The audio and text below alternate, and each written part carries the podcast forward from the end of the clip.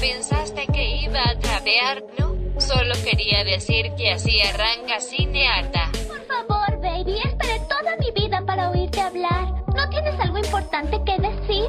No me preguntes, solo soy una chica. Muchas niñas van a crecer queriendo hablar como ella. Cuya única meta en la vida es verse bonitas, casarse con un rico y pasar el día en el teléfono hablando con sus igualmente vacías amigas de lo fantástico que es ser bonitas y conseguir un esposo rico. Cinearta.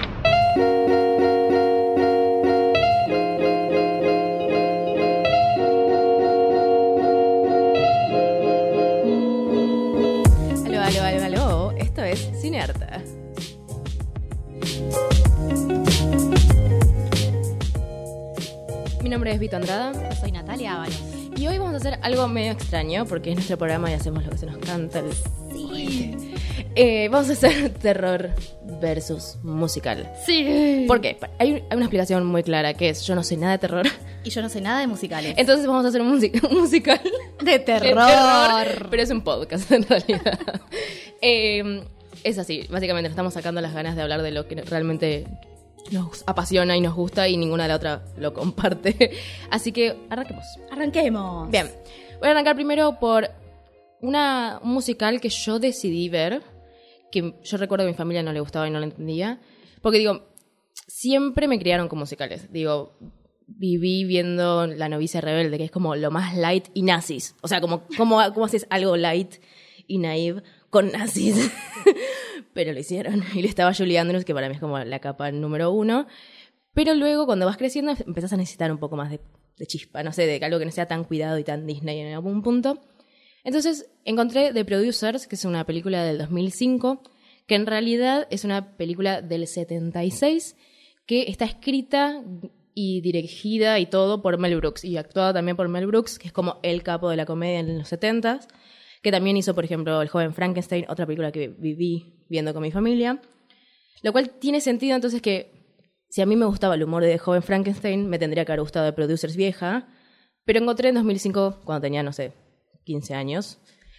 Y la película es justamente una sátira de lo que era Broadway, o sea, la- cómo producir una, una obra en Broadway, pero en el año 50, ponele. Entonces, lo que me pasó hoy en día, que la tuve que rever justamente para hacer lo que estamos haciendo, es si era machista, machirula o algo, porque, digo, el papel que hace Uma Thurman es de una polaca tonta, de la cual ellos, uno se enamora y termina teniendo una relación, y ella, se- ella nunca se aprovecha full, pero eventualmente termina con el rico. ¿Ella es como la manipuladora? No, es como la tonta que se deja llevar, pero al final es como, ah, se enganchó al rico y no al que fue a la cárcel, básicamente. Eh, la obra, la obra, sí. La película se trata de esto, de un productor que en algún momento fue famoso, le está yendo re mal y está tipo en bancarrota, entonces se encuentra a un, a un contador que le dice, vas a hacer más plata con una obra fallida que te vaya mal que con un éxito. Entonces buscan el peor guionista, el peor director, el peor actor y terminan con una obra alabando a Hitler. Estamos hablando del año 1905. O sea, todos los productores. Claro, el, pensé que el número principal se llama Springtime for Hitler, o sea, primavera para Hitler. Entonces, ellos creen que va a ser malísimo porque son los 50, digo, no pasó hace tanto. Eh, y termina siendo un éxito, y es un problemón. Además de que el director es un, un hombre gay que siempre hizo como musicales súper gay, justamente lo que es la palabra gay, tipo súper alegres y arriba y rosa y glam y todo. Y termina haciendo eso con Hitler. O sea, ofende a todos los que quiere ofender, pero ahí entendí que es una sátira. Es una sátira al final. Entonces me siento un poco mejor. Esa es la realidad. Eh, yo pensé que al reverla iba a decir tipo, uy, no, la, como que se están riendo. Pero no, no, no, es básicamente una sátira y es entender que eso, estaban riendo de esa industria del horror de tipo tener que conseguir plata. ¿Cómo la consigue? El productor se prostituye con viejas, por ejemplo. Wow, esa es la primera, una de las primeras escenas. O sea, ¿qué está pasando en esta película? Es una película para mí súper entretenida, súper como graciosa, pero es eso, te tiene que causar gracia como la ironía que estamos viendo, digamos. Y los musicales. Tienen tipo una parte musical cada 10 minutos. Y la parte musical es sobre la obra que ellos están haciendo. O sea, salen ellos a cantar como pienso yo que hacen en los musicales. Estoy triste. Sí, básicamente, o sea, él... Sí, es eso. Ah, o sea, hay, hay parte musicales del musical que están armando, digamos, Pero eh, sí, sí, es un musical, básicamente. Lo recontra recomiendo. Lo han pasado probablemente en la tele. O sea, de eso no se preocupen porque existe. Existe, perfecto. Así que nada, recomiendo eso. Hermoso. Yo traigo, por supuesto, del otro lado de la orilla, estamos en el terror. Y quiero hablar un poquito de, para empezar, la película que salió el año pasado, Get Out. Creo que fue el año pasado. Amo Get Out. Get Out. Una muy buena película que parece que le llamó la atención a mucha gente. eh, básicamente porque viene a tratar temas sociales, ¿no? Como que pone sobre la mesa eh, la discriminación a la comunidad afroamericana en, en Estados Unidos. Y la gente quedó bastante sorprendida como si fuese la primera, la primera vez. Yo no le quiero restar mérito a Get, Get Out, que es una muy buena película, pero quiero traer a colación una película, por supuesto, de los años 90, mi estamos- es muy gracioso, tipo, cada una tiene su, como su era fija. Es así, nos complementamos perfectamente, Linda. Eh, vamos a hablar un poco de La gente detrás de las paredes, una película del año 91, dirigida por Wes Craven, que todos lo, los conocemos más por la saga de Freddy Krueger. Ah, ok. Y eventualmente la saga de Scream también, donde le da un poco la vuelta a la tortilla al, al género también. Pero lo que me interesa de la gente detrás de las paredes es que surge en un momento donde la, la discriminación a la comunidad afroamericana era mucho más patente de lo que es ahora, imagínate hace casi 30 años. Y en esta película tenemos un- un- una sátira justamente de lo que era el conservadurismo en Estados Unidos representado en el gobierno de Reagan en los años 80. Tanto es así que los personajes principales, los, los malos de las películas, se parecen muchísimo a Reagan y a su esposa. Es hermoso. Tenemos un... ¿Pero físicamente o qué? Físicamente son Bien, exactamente iguales. Eh, tenemos un protagonista que es un niño negro de un barrio pobre que sale a robar a la única casa adinerada del barrio, que está completamente fortificada, y cuando está dentro de esa casa se da cuenta que está atrapado y que tiene a estos dos personajes que son los malos de la película, mamá y papá se hacen llamar entre ellos, Miede. mami y papi. Eh, y bueno, aparecen unas criaturas cuasi zombies que la verdad es que vienen a representar un poco cómo quedamos los pobres cuando no tenemos ningún tipo de salida. Hermoso, la verdad. Y bueno, toda esta lectura sobre el conservadurismo me parece que es muy interesante y que ya se venía haciendo mucho tiempo antes de Get Out. Imperdible. O sea, básicamente está diciendo que Ground no inventó nada. no inventó que le devuelvan nada. los premios. No, no, para nada, para nada. Muy merecidos, pero dejemos en claro que no fue la primera vez y tampoco va a ser la última. Ok, bien. Este es el bloque en el que hablamos personalmente de lo que nos gusta. Ahora, de ahora en más, los bloques van a empezar a ser temáticos. Vamos a empezar a, a debatir realmente como si fuera un debate presidencial. De terror versus musical. Test de Bechdel. Bienvenidos. Hoy pasamos a nuestro laboratorio para ver si esta película, Jóvenes Brujas, aprueba el test de Bechdel. Un sistema para evaluar la brecha de género en películas. Los requisitos para pasar esta prueba son 1. En la película hay al menos dos personajes femeninos. 2. Estos personajes hablan entre ellas en algún momento. Tercer y último requisito. Dicha conversación tiene que tratar de algo más que no sea un hombre. Felicidades. Jóvenes brujas pasó el test de Bechdel.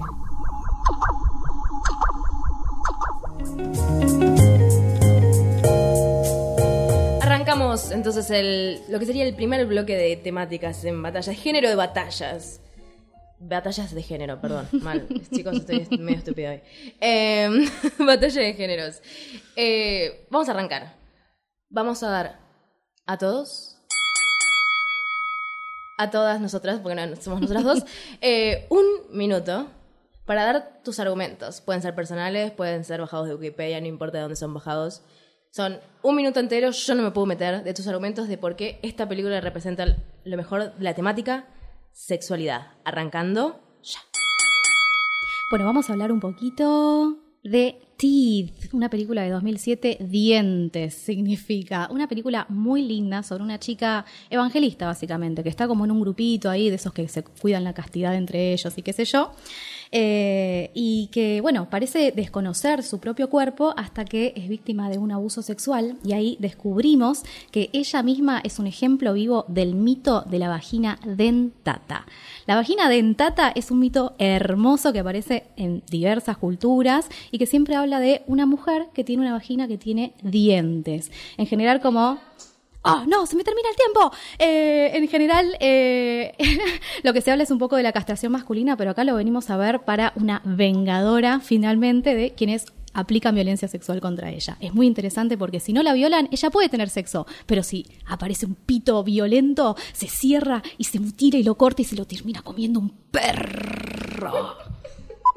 Por esto, para mí es la película gore más linda que puedes ver con un poquito de humor negro. No te la pierdas. Vagina con dientes. Quería decirlo durante todo ese minuto. Bien, ahora podemos hablar 10 segundos.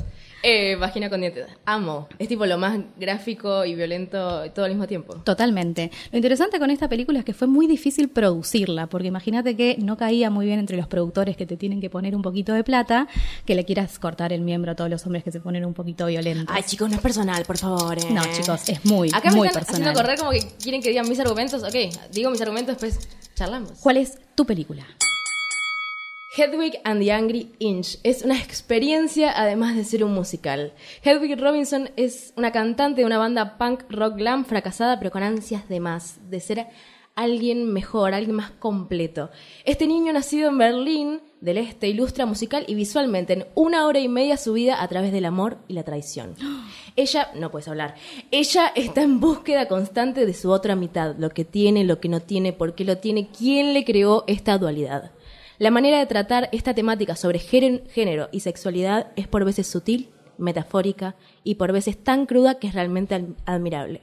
Nunca se hizo una adaptación a cine de uno de los musicales tal vez más intensos, con personajes transgéneros, transexuales, gays. Siempre el musical busca una manera de aliviar estas temáticas, pero Hedwig and the Angry Inch no le tiene miedo a la exposición. Cada vez que el amor la traiciona, la música la salva. En el escenario es una cantante en drag feroz y debajo del escenario es un manojo de inseguridades y fracasos, pero con hambre constante de aceptarse, de un futuro más brillante y claro. La pregunta que queremos re- contestar con Hedwig and the Angry Edge es cuál es la diferencia entre un puente y un muro. Ah, Se nota que lo practiqué porque me salió muy bien. Me encanta, yo te rebotaría. Gracias. Me sobró tiempo y todo porque leo muy rápido. Pero quería, al menos en esta película, poder escribir lo que me pasó porque yo intenté ver esta película cuando tenía 14, ponele. Vi 15 minutos y me pareció un horror y la saqué. Uh, bueno, capaz no era el momento. Exacto. Y entendí que no era el momento porque no sabía que era la gente transgénero, Mm. no, no sabía que eran los transexuales. O sea, para mí, a los 14 años existían los travestis y era Flor de la B. Y aparecía en la tele y la gente se reía de ella. Entonces, ver esta película que es del 2001, que primero fue obra, después fue eh, obra musical, después película, ahora es como una de las grandes, de las grandes musicales, digamos, en Broadway. La ¿Hay película, un musical de Hedwig en, Bro- en Broadway? claro, o sea, la película es gracias al musical. Ay, no te puedo creer. Claro, de hecho, el que es Hedwig, que es John Cameron Mitchell, es el escritor, es el, es el director, es el actor y actúa en Broadway. Hermoso. Y hace poco estuvo eh, Neil Patrick Harris, que es Barney de How I Met Your Mother, como conocí a tu madre. Eh, a ver, para mí esta película te habla metafóricamente con animación, por ejemplo, de lo que es ser transgénero y tratar de entender qué lugar ocupás vos, el lugar en el amor, el lugar con tu cuerpo, el amor en la sociedad. Por otro lado, también es como ella tratando de aceptarse constantemente y aceptarse desde la parte más linda que tiene y más feroz y más tipo, sos lo más, y más tipo, la más fracaso. Digo, es parte de la película, lo que le pasa a ella es que viviendo en Berlín del Este para poder irse eventualmente a los Estados Unidos, se casa con un hombre que obviamente abusa de su poder y le dice que para poder casarse hay un examen eh, biológico físico, digamos, porque no- en ese momento no se podían casar los homosexuales, obviamente. Eh, estamos hablando del, cuando estaba el muro, o sea, estamos hablando de los 60 No se podía respirar, digamos. Claro, entonces lo que hace ella es ir a hacer un- una cirugía de cambio de género y le queda como un colgajo en la parte delantera, entonces no tiene vagina y no tiene pene y queda ella completamente como frustrada con esa, con esa cirugía y se va a Estados Unidos. Entonces tiene como el fracaso constantemente recordado en su cuerpo y la cicatriz que tiene. Entonces es un dramón, pero no es tan dramón. O sea, tiene una manera de no aliviarlo a lo Disney, o sea, no, no es eso, pero comprendes su dolor y comprendes que quiere ser mejor, ¿entendés? ¿Vos la viste? Sí, me encantó. Yo sí la vi cuando, te- cuando vos tenías 15 años, claro, probablemente. eh, probablemente en The Film Zone, y sí, para mí era esa película que tenías que ver justamente si querías conocer un poco más sobre lo que era ser transgénero, y además esto de que sea como en el muro de Berlín, como que le sumaba toda esa opresión y que tenía estos colores un poquito más vívidos, ¿no? Como que tiene esta cosa que le pone un toquecito de humor, un toquecito de color, música, o sea, música. Exactamente. La música yo creo que también es, particularmente el musical como género, hace eso. Narrarte de una manera un poco más alivianada Mm. ciertas temáticas. Digo, esta película sin música, no sé si me hubiese gustado. No, total. Esa es la realidad. Eh, sigo pensando en la vagina con dientes igual. de Nati. Aguante, aguante la, la vagina con dientes. Me gusta porque en realidad es como una lectura que, que hacen sobre la sexualidad, ¿viste? Como que la sexualidad de las mujeres siempre apare- aparece mucho en el terror. Me hizo pensar mucho en It Follows, que es otra película ya de hace dos añitos, y, y que es bien distinta, ¿viste? En It Follows tenemos esta historia de que es una especie de maldición que se transmite sexualmente, básicamente, ¿no? Eh, y claramente está hablando de, un, de, de una crítica a la sexualidad, pero en realidad está como tratando de, criticar la crítica, me parece a mí. Pero está para analizarlo, me parece que hay que ver qué lectura se puede sacar de ahí eh, y, y, cuál- y a, y a dónde apunte justamente con la representación de la mujer. como película de terror, ¿es posible de mirar a una persona que, que le cuesta el terror? Para mí es una de las mejores películas de los últimos años por el clima que, que- que crea. Por ejemplo, tenemos constantemente estos seres malignos como que se van acercando lentamente hacia nuestra víctima. Me hace acordar mucho a Halloween que tenemos, viste, Michael Myers, que teníamos una cámara subjetiva que iba acercándose lentamente hacia su víctima. Acá vemos como la parte contraria. Tenemos a esta gente que puede ver a alguien que, si lo pensás, es ridículo. Alguien que se te acerca lentamente no debería dar miedo, pero logran con lentes angulares, con una cosa muy eh, de ensoñación que logran hacer con la fotografía, que, te pone en un ambiente pesa- pesallidesco que es de terror realmente.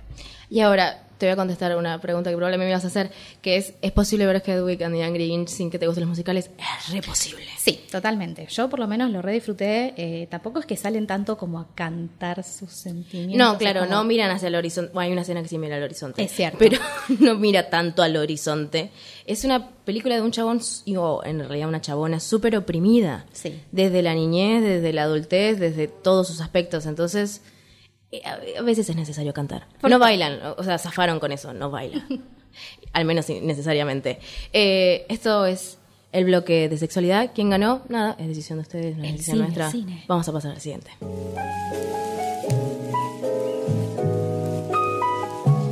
Antes de seguir con tanta rivalidad, vamos a hablar un poco de esta sección que amamos, que es Kill Your Idols. Maten a sus ídolos. Mátenlos loco. a todos. Mátenlos a todos. Bien, obviamente yo voy a hacer de musicales y vos vas a hacer algo de terror. Arranco yo. Vamos. Yo quiero matar particularmente la temática de hombres salvadores y que cegan, ciegan, ciegan, cegan, Sí, ciegan. ciegan a las mujeres que suelen ser protagonistas. Abundan esos, ¿no? De hecho, es la protagonista, el nombre de la película es su nombre, o es a referencia de ella, y él termina siempre salvándola, salvándola y es tipo, vos me estás jodiendo. Está bien, son películas, estamos hablando del setenta y pico, eso no lo justifica, sigue siendo machista hoy y en el setenta y pico. Número uno, Funny Girl, un musical que a mí me encantó, Barbara Streisand, hermosa como es ella, ícono como es ella. Eh, ella era una chica judía de clase media, media baja, que quería ser una estrella, nadie creía en ella. Estoy diciendo muchas cosas con. Eh, solamente la madre creía. Hasta que en un momento rompió, rompió, rompió, rompió las bolas y consiguió ser parte de un.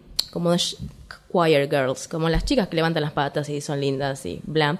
Pero lo que pasa, ella es graciosa, por algo se llama funny girl, la chica graciosa sería la traducción.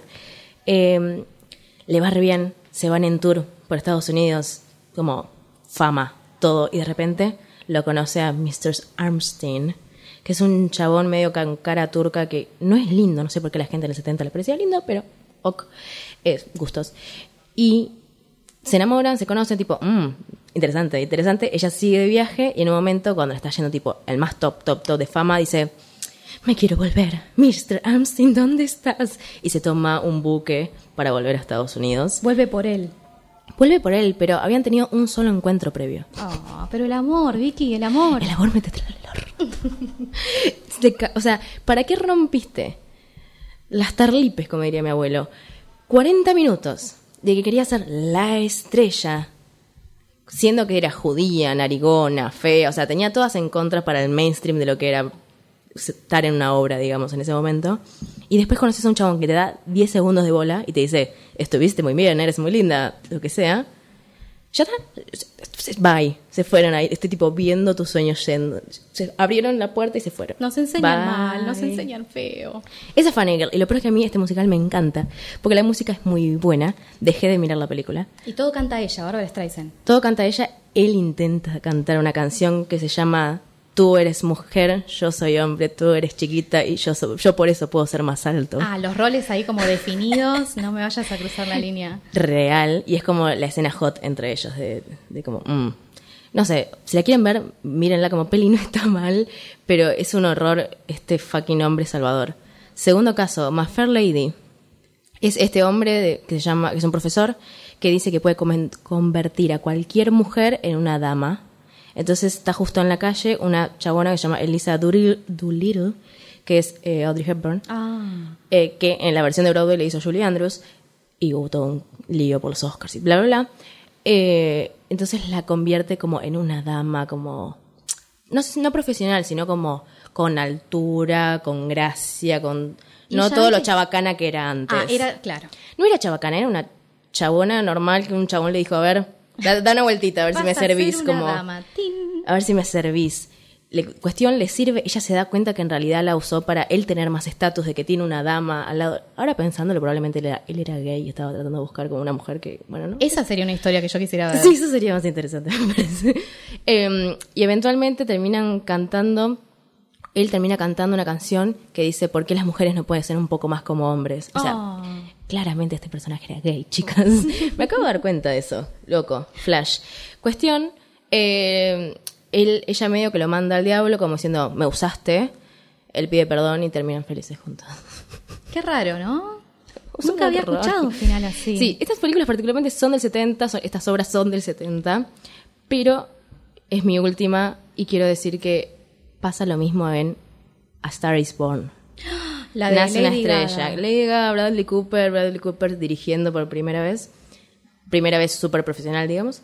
Eh, yo la película me encantó, la vi como dos veces, me sé las canciones. Es, es problemático para mí porque amo a Lady Gaga, pero la relación en sí es tóxica. Me costó un montón verlo. Estoy como, me pasa estas cosas últimamente como, me gusta tanto ella, y me vende ella la película, que es como, ay no, no, no puede ser machista, porque ella no es machista. Y no es machista, sino que es una historia tóxica.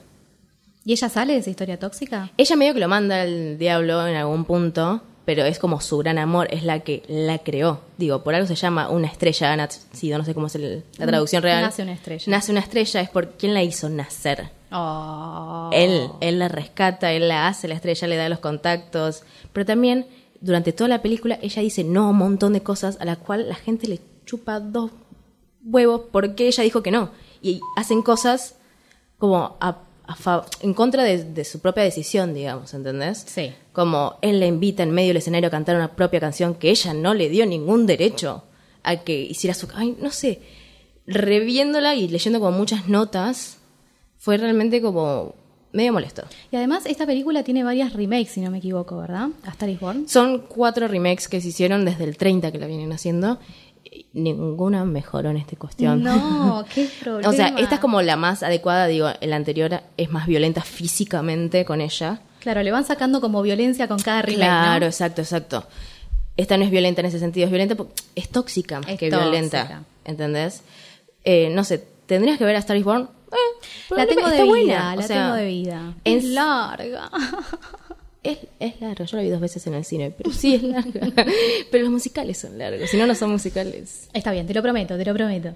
Bien, Kill Your Idols, parte de Nati. Bien, vamos a Kill Your Idols. Eh, yo lo relamento, chicos, esto me duele en el alma, pero vamos a hablar de Kubrick y El Resplandor. Honestamente, de terror, una de mis películas favoritas, lo tengo que admitir, pero vamos a tener que hablar un poco, no necesariamente de la película en sí, creo que ya todos la conocemos y sabemos que es una obra maestra, pero tenemos que hablar un poco de cómo se portó Kubrick detrás de cámara. Creo que ya todos conocemos, es muy sabido que él era bastante déspota en el set. Eh, en general estaba esto de repetir una y otra vez las escenas, eh, que lo hacía con todos los actores, lo hacía con todos sus técnicos, o sea, con todo lo que se implique. Y la verdad es que siempre aparece este debate, ¿no? Hasta qué punto un director puede tomarse la libertad artística de disponer con los cuerpos, el tiempo y la salud mental de sus trabajadores a cargo en pos del arte, ¿no? De la obra maestra que todos adoramos. Eh, en El Resplandor particularmente lo que sucede es que se ensañó particularmente con Shelley Duvall, que es la que hace la esposa de- de- de, La que tiene cara loca, básicamente. tiene cara de La loca. recordamos por esas caras. Claro, exactamente. Bueno, imagínate que para lograr esa cara de loca absoluta, eh, lo, lo que hicieron fue básicamente re maltratarla durante todo el rodaje. Imagínate que Kubrick incluso le dijo al resto del equipo que no se le estaba permitido socializar con Shelley, como para que no pudiese lograr entablar ningún vínculo de amistad con nadie. Y esto te genera como una sensación de aislamiento en tu lugar de trabajo de todos los días. Claro, imagínate que vas a tu oficina a trabajar en un trabajo normal con muchísimas comillas y nadie te habla porque el, el capo de la empresa te dijo tipo, no, quiero que des tu mejor esfuerzo, quiero que... No tiene sentido. Exactamente. Y bueno, le- después estaba esto de repetir constantemente las, las escenas. Hay una escena muy conocida cuando ella está como así moviendo el bate que está a punto de pegarle al chabón que ya se volvió re loco. Y parece que esa escena la hicieron como 90 veces. Y cuando la vemos a ella con los ojos estallados en sangre de dolor, es porque realmente lloró durante horas y horas y días y días para poder lograr esa escena finalmente. Ahora me parece interesante pensar por qué estos casos que últimamente estamos contando de cómo sobreexigir y en algún punto maltratar y abusar del poder que estás teniendo, que tenés, siempre va del lado de hombres. O casualidad. Y bueno, la, la realidad supera la ficción, ¿verdad? No, bueno, pero eh, eh, a, a ver, por algo pasa, digo, porque una directora también tiene poder de decidir, de decirle qué hacer a quién, y aún así no lo hace. Mm, Bueno, sí, la verdad. Tendríamos que investigar, ¿no? A ver cómo nos portamos las directoras. Pues, Pobre Jelly terminó con eh, un agotamiento nervioso durante la filmación. Se le empezó a caer el pelo, chicos. O sea, estaba. O sea, ese pelo finito que ya tenía en la película. casi que no tenía pelo y ya se le empezó a caer. Jack Nicholson también dijo que sufrió algunos abusos, pero que al final, al final siempre tuvo una buena relación con el bueno de Kubrick. Así que parece que hay un poquito ahí de género, si me preguntas a mí. Es, me parece completamente innecesario. O sea, ay, siempre llego con la misma. Mm, siempre llego al mismo punto con Kill Your Idols. Es completamente innecesario que abuses tanto de, tu actriz. Sí, y también se podría pensar hasta qué punto un director tendría que poder tener la capacidad de dirigir a sus actores y a su equipo técnico de tal y cual forma de poder lograr las cosas de manera más eficiente. Creo que Kubrick también es conocido por, una por ser una persona que acaparaba todos los, los- los roles de, de la producción, básicamente. Esto era un poquito déspota. Y en ese sentido, si no sos capaz de delegar, si no sos capaz de darle a cada uno el proceso que necesita para hacer su propio proceso artístico y darte lo que necesitas, y terminás te- teniendo que recurrir a esto. Repetime 90 veces la toma porque te salió mal, Shelly, te salió mal y sos una forra. Ay, me da mucha bronca esto. Siempre termino igual en esta fucking sección. Bien, terminemos. Matemos entonces al estereotipo de hombre salvador, esa masculinidad tóxica horrible en los musicales y a Kubrick. En un universo paralelo, las películas que alguna vez amamos tienen finales diferentes. Cinearta presenta La Bella y la Bestia. ¡Te dije que bajaras a cenar! Tranquilito, eh, te me calmas, acá no me vengas a gritar. ¡O bajas o te o rompo la puerta! Mira, es tu casa, tu puerta, si querés romperla, rompela. Sería un gran placer si me acompañaras a cenar, por favor. Que no entendés lo que es, ¿no? ¡No puedes quedarte ahí para siempre! Sí puedo. Entonces muérete de hambre. Si no quieres cenar conmigo, no podrás cenar nada. ¿Ves que sos un bestia? Yo de acá me voy hoy. Vete a la mierda, hijo de yuta. Ya no quiero hablarte. Bye, bye, bye.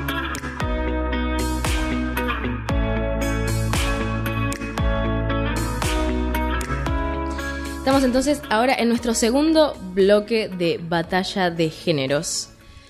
Esta temática es sobre muerte. Muerte y Muere, muere, muere. Vamos a arrancar entonces con mis argumentos sobre mi película musical. Hugh Jackman, Anne Hathaway, Amanda Seyfried, Sacha Baron Cohen, Eddie Redmayne, Russell Crowe, Elena Baum Carter cantan en vivo durante una película de tres horas. Vos me- no. No puedes hablar, Natalia. Shut up. Llorás tres horas. Cantan tres horas porque no hay diálogo. El director literalmente decidió que no haya diálogo para que haya más pasión. O sea, se podría llamar, en vez de pasión de gavilanes, pasión de los franceses por la libertad y la justicia. Básicamente. Mueren niños, hay prostitución, hay venta de niños, hay hambre, hay barricada, hay esperanza del pueblo francés. Exacto. ¿Cómo, ¿Cómo combatís con esto? Creo que ya, ya está, listo, fin. Fin de mi momento. Esos son mis argumentos de por qué Los Miserables es la mejor película para hablar de muerte. Es así, no hay con qué darle. Nati, puedes hablar. Vamos. Revenge, vamos a hablar de Venganza, una película del año 2018. Revenge viene muy a colación porque es una película de rape and revenge, una película de violación y venganza. Lo interesante de esta película es que justamente se, llama venganza porque se concentra no en la parte de la violación, como suelen hacer las películas de este subgénero, sino directamente en la venganza. Y tenemos una vuelta de tortilla hermosa. Lo dirige una mujer en este caso, algo que no suele ser el caso para las películas de Rape and Revenge. Y lo que nos muestra en primer, lugar es una protagonista que está completamente dueña de su sexualidad. No tenemos la típica mojigata que la vienen a atacar porque está aislada y nada más, sino que tenemos una chica sexy y que sabe que es sexy. Lo más lindo es que, por supuesto, que tenemos la historia de siempre: una chica que termina siendo violada, vuelve de la muerte o sobrevive de alguna forma y ejecuta su venganza. Pero en este caso, lo lindo es que se da un poquito vuelta la tortilla en muchas cosas. Por un lado, tenemos que eh, la, la- el regreso de la muerte lo hace a través de un viaje psicodélico gracias a las drogas que es súper lisérgico e infaltable. Ay, te... ta, ta, ta. Bien, ahora podemos hablar como personas normales en esta batalla maldita. Dale, dale, dale, dale. Bien, para, arranquemos por los miserables. ¿Tres horas? Ahora, ahora puedes comentar todo lo que quisiste comentar. Horas, todo sí, sí, sí, está bien. Yo, eh, honestamente, tengo que confesar que yo la vi esa película porque era como que había que verla ese año, ¿no? Como que se jugaban un poco un montón de premios y qué sé yo. Eh, no me acordaba que duraba tanto, pero me acuerdo que me costó muchísimo, tipo, tuvo que ser en varias etapas, Sí, básicamente. no es el primer musical, o sea, no es la primera película musical que tenés que ver en tu vida porque claramente nunca más vas a ver un musical. Esa es la realidad. Es demasiado larga, cantan demasiado. Es, muy miserable. O sea, literalmente por algo se llama Los Miserables. Además, pensemos que hubo esta obra que es literaria de Víctor Hugo, es de mil- 1862, tipo, ¿qué estaba pasando en 1862? Como, ¿qué, ¿Cómo llegó hoy a 2012 con Garrita Hugh Jackman y Anne Hathaway la princesa? Locura, es todo lo que yo quería ver en un musical. Entiendo. Y Russell Crowe, que es eh, el gladiador. Que pobre cantó re mal, pobre. A, a mí, o me acostumbré, O capaz. No sé quién lo puede haber hecho mejor, pero lo que está bueno eh, es, es un super musical, es una realidad. O sea, y el musical en Broadway o en cualquier tipo, por ejemplo, yo lo vi en Londres, es exactamente igual. Cantan las tres horas, solamente que tenés un intermission, tenés un, ¿cómo se dice? Un Un intermedio. intermedio, intermission. Eh, que entonces como que respirás, te secas las lágrimas, tomas un poco de agua, como re necesario. Absolutamente. Que la película no te lo da. Que yo creo que eso es lo que le pasa a la gente, como no tiene descanso de la miseria total de todos los personajes. Todos los personajes la pasan mal. Miserable, sí, sí, sí, así es, es la historia. Pero es, es re- se puede ver. O sea, si haces un esfuerzo se puede ver, pero gana por eso, porque hay violaciones, hay prostitución, mueren niños, ¡Qué lindo! hambre, pobreza, todo. Qué lindo, Es como el anti-speech presidencial, ¿viste? gracias, gracias. gracias. Te, te hago una pregunta, ¿qué pasó con eh, Hathaway en esa película? ¿Ganó un Hathaway premio ganó, ganó un premio, sí, ganó el Oscar como mejor actriz. Ahí fue que dijeron que dio como un discurso medio frío y como que se empezó a ganar el odio de la gente. Nunca más ganó nada. Pobrecita. Nunca más la- la citaron para nada. ¿Qué, qué es esta botonera? Pobre Anne, Eh, pobre Anne. no, yo Anne Hathaway desearía que tuviese una carrera mucho mejor de la que tiene, pero últimamente está haciendo películas tontuelas de cinecanal. Sí. Y me pone muy triste porque para mí la mina tiene un montón de talento, como un montón de poder en lo que ella puede hacer, desde cantar, bailar, actuar y hacerte tipo llorar. No solamente porque está muriendo por probablemente una enfermedad que no había cura como en Los Miserables, pero tiene una capacidad de transmitirte algo. Y algo pasó con ella. Desconozco cuál es la interna hollywoodense. Bueno, está bien. Bueno, un besito para, para Anne Hathaway, te queremos. Hiciste un re laburo en Los Miserables, che. Bueno, yo te quiero contar de Venganza, que para Ahora mí sí, lo, lo más interesante de esta película, a mí me gusta mucho el género de rape, rape and revenge, me parece que es una oportunidad para analizar la violencia de género, pero la verdad es que siempre se termina cayendo en la violencia gratuita y siempre con una Como mostrar por un morbo. Que igual esas películas no son morbo. Bueno, en muchos casos sí, hay que ver también hasta qué punto mostrás el morbo para criticarlo y de qué forma lo mostrás. De- dependiendo de qué es lo que querés realmente lograr. En este caso, lo súper interesante es que, por ejemplo, la violación no la vemos. En el último momento queda fuera de campo la violación, como que la podemos escuchar un poco, pero no la llegamos a ver. Ah. Y la cámara se queda con un amigo que sabe exactamente lo que está pasando. Incluso el amigo abre la puerta en el último momento. Se está, es un gordo asqueroso el chabón, se está comiendo un osito de chocolate re tierno. Y nos dan un primerísimo primer plano de ese osito de chocolate siendo destruido por los dientes de este gordo asqueroso antes de cerrar la puerta e irse a ver televisión mientras a esta chica la violan. Pero nunca vemos efectivamente la Claro. violencia, sino la indiferencia del otro. Igual, eso nunca se hace en las películas de terror. Jamás. Como mostrar algo metafórico para no Al contrario, el terror se basa en eso, como. Totalmente. Mira cómo te asusto, mira cómo te doy asco, lo que sea. Pero imagínate eh, la, la sensación que te puede llegar a, que- a quedar si sabes que está pasando, pero no lo podés ver. Te genera una tensión mucho más fuerte que verlo en cámara. Sí, mínimo ansiedad. Sí. O sea, mi- hoy me está produciendo ansiedad pensar en un osito de chocolate. Totalmente. O sea, qué cosa fea. Eh, igual, en esta tal vez te puedo dar el ok, porque hay como 700.000 películas de terror sobre muerte. De películas sobre muerte hay dos. Los Miserables y All That Jazz. Bueno, o sea, no- no- la gente se muere en las películas de musical, tipo West Side Story, pero eh, no es como la tragedia romana, ¿entendés? No, no es algo tan fuerte como la muerte, no es lo, lo narrativo, digamos, en la película. Porque siempre está más edulcorado el musical. El mus- este igual es re como Es un dramón. Es, es bastante crudo en algún punto, digo, por algo es mis- la miseria misma, con la podés tocar en algún punto la miseria de tipo barro. Barro y gente de, con pocos dientes y. No, como- no sé, tenés como esa cosa tipo. No sé cómo explicarlo. Pero. Digo, por algo el terror se basa en muertes. Digo, ¿hay alguna película que no sea terror y muerte? No, siempre tiene que estar la muerte ahí como consecuencia última de una, de una. O sea, es, es raro que no se pueda despegar de eso. Bueno, sí, también hay otras cosas, ¿no? Como cuando podemos explorar, tipo, la locura, hay otros temas que se pueden explorar, pero siempre tiene que estar ahí la muerte como la última, la- el, el último gran desafío, básicamente. Bien, entonces, recomendamos de muerte, Revenge Revenge, no dejen de verla, por favor. y Los Miserables. Los ¿Algo Miserables. más? Sí, vamos a hablar solamente una más cortita que está en este momento en cartelera y la verdad es que se las re recomiendo. Es una película argentina que se llama Muere, Monstruo, Muere. Eh, sucede, la, la historia sucede en Mendoza, que de hecho es la ciudad natal del director. La fotografía de esa película es espectacular por los paisajes que muestra y por cómo están relacionados con, con la historia en sí. Y tenemos acá también una exploración a través de la muerte, de la violencia de género, una vez más, que siempre termina apareciendo, ¿no? Como así, como, Como- de, de taquito. Es como una especie ahí que le ponen tipo, ¡uh! Está, está ahí. Minas pasándola muy mal. Claro, mal, sí, ya que estamos la, la, la fapulemos un poco. En, en Muere Monstruo Muere tenemos de hecho claramente un análisis de la violencia de género porque se centra en un caso policial. En Mendoza empiezan a aparecer mujeres que son violadas, ahorcadas, asesinadas y se les corta la cabeza. Y empiezan a aparecer distintos casos. Y nos centramos en una de las mujeres asesinadas en particular. Aparece un principal sospechoso que por supuesto es el loco del pueblo y que tienen aparentemente un, un triángulo amoroso con el policía que termina investigando el caso, porque el policía que estaba investigando tenía, era el amante de la mujer de este loco, del principal sospechoso. El triángulo, de hecho, tiene una significación simbólica en la historia que se puede ver a través del uso que hacen de las montañas. La verdad es que es súper interesante.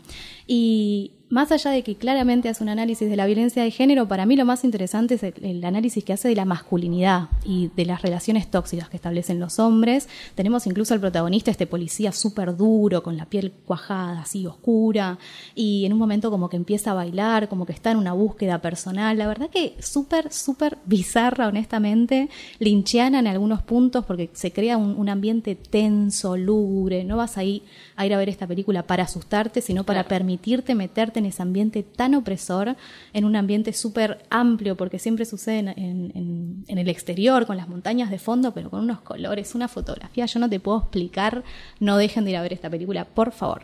Exacto, entonces recomendamos Muere, Monstruo, Muere, Revenge y Los Miserables. Bloque 3 y último. En la temática que vamos a hablar ahora es Mujeres al frente. Sí. Bien, arranca mi minuto. Ya. Hairspray, 2017. Todos los personajes protagonistas son mujeres. Hay de todo el cast, como del cast que podés ver en un póster, o sea, se entiende como cabezas, que ves cabezas, son seis mujeres y cuatro chicos, de los cuales cuatro chicos, dos no importan. Por ende, se podría decir que son dos chicos más que nada, y seis mujeres, entre ellas Queen Latifah, Michelle Pfeiffer, Travolta que hace de mujer, y nunca dicen que es un hombre que está vestido de, así que es- la contamos como mujer. Es la primera película que yo vi de una gorda, fea, teniendo de novio a fucking Zac Efron. tipo, mi amor de los 12 años, High School Musical. Y ella era regorda y no le importaba nada. Pero cuando digo nada, tipo, gran parte de la película se le pasan diciéndole chistes horribles sobre ser gorda. Y le- no le importaba nada, no me dejan decir palabras acá. Contrincante. Bueno, Mujeres al frente. vamos a hablar de Halloween, pero no la Halloween de 1978, no, vamos a hablar de qué pasa en el último año, en el año 2018, porque tenemos nuevamente a Lori que vuelve a sus andanzas, pero esta vez para darnos un poquito vuelta la idea de la Final Girl. Halloween claramente es la historia de la Final Girl, siempre tenemos a esta chica bastante inocentona, que representa a la chica pura, casta, que no hace drogas, que es la más buena de todas, que por supuesto tiene la superioridad moral y claramente va a sobrevivir. Pero ¿qué tenemos en esta última versión? Damos vuelta a la tortilla, porque Lori vuelve esta vez, conocemos muchísimo sobre su historia, vemos qué pasa con esa víctima en su vida personal, podemos explorar qué pasa con las mujeres cuando denunciamos que nos está persiguiendo un psicópata que nos quiere asesinar, cómo no se nos cree, ella termina eh, alejándose de su familia, desconocen de ella sus hijas, su- sus nietas y demás. Y finalmente termina ella salvando a todo el mundo, porque por supuesto que ya no queremos más hombres salvadores. Ay, fue re lindo, fue tipo tan perfecto, como si lo hubiese escrito, mira. No, no escribió que conste. Eh, bien, ¿querés que arranquemos dos segundos por Hairspray? Dale, sí, por favor. Bien, Mujeres al Frente, Hairspray, 2007. Esta película, hoy no sé por qué estoy hablando tanto de esta edad, pero fue una de las primeras películas que yo quise pagar para ver en el cine. Ah, re fundamental cuando Dos se paga. veces la fui a ver en el cine. ¿Quién te acompañaba a ver estas películas? Kalen, un, un besito, mi mejor amiga, como casi mi hermana. Eh, o sea, fuimos a comprar el disco de los Jonas Brothers ese mismo día y después fuimos a ver Hairspray, como raro, ¿no? Como súper mascul- masculino, entre muchísimas comillas. Y luego ir a ver la película de Zac Efron, que era como nuestro ídolo teen. Eh, además, estaba fuertísimo, es una, es una realidad. Está bien, es, sí, es Zac. Efron. Se lo vamos a Y de dar. repente canta, baila y no es tóxico dentro de todo. Eh, ¿Por qué Hairspray Mujeres al Frente? Primero, lo que, lo que dije antes, son los personajes protagonistas, son todas mujeres y la protagonista es gorda. Y para mí eso me, me impactó mucho, como una chabona que no le importaba nada, que si quería bailar, bailaba, que si quería presentarse en un casting televisivo en el 60, cuando todas eran tipo flaquísimas, rubias, o sea, otro estereotipo.